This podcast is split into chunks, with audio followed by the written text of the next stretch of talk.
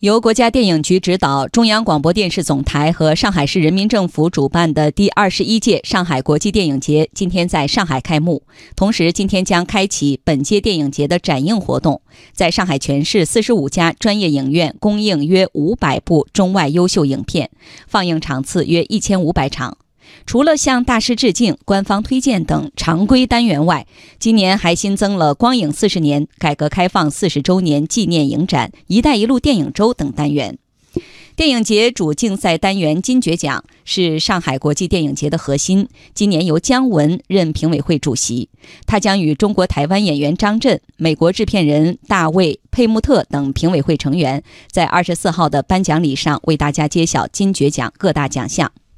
据了解，上海国际电影节是中国第一个获国际电影制片人协会认可的国际 A 类电影节之一。全球共有十五个电影节被认可为国际 A 类电影节。上海国际电影节的宗旨是呈现并鼓励多元艺术创作，被誉为全球成长最快的国际电影节。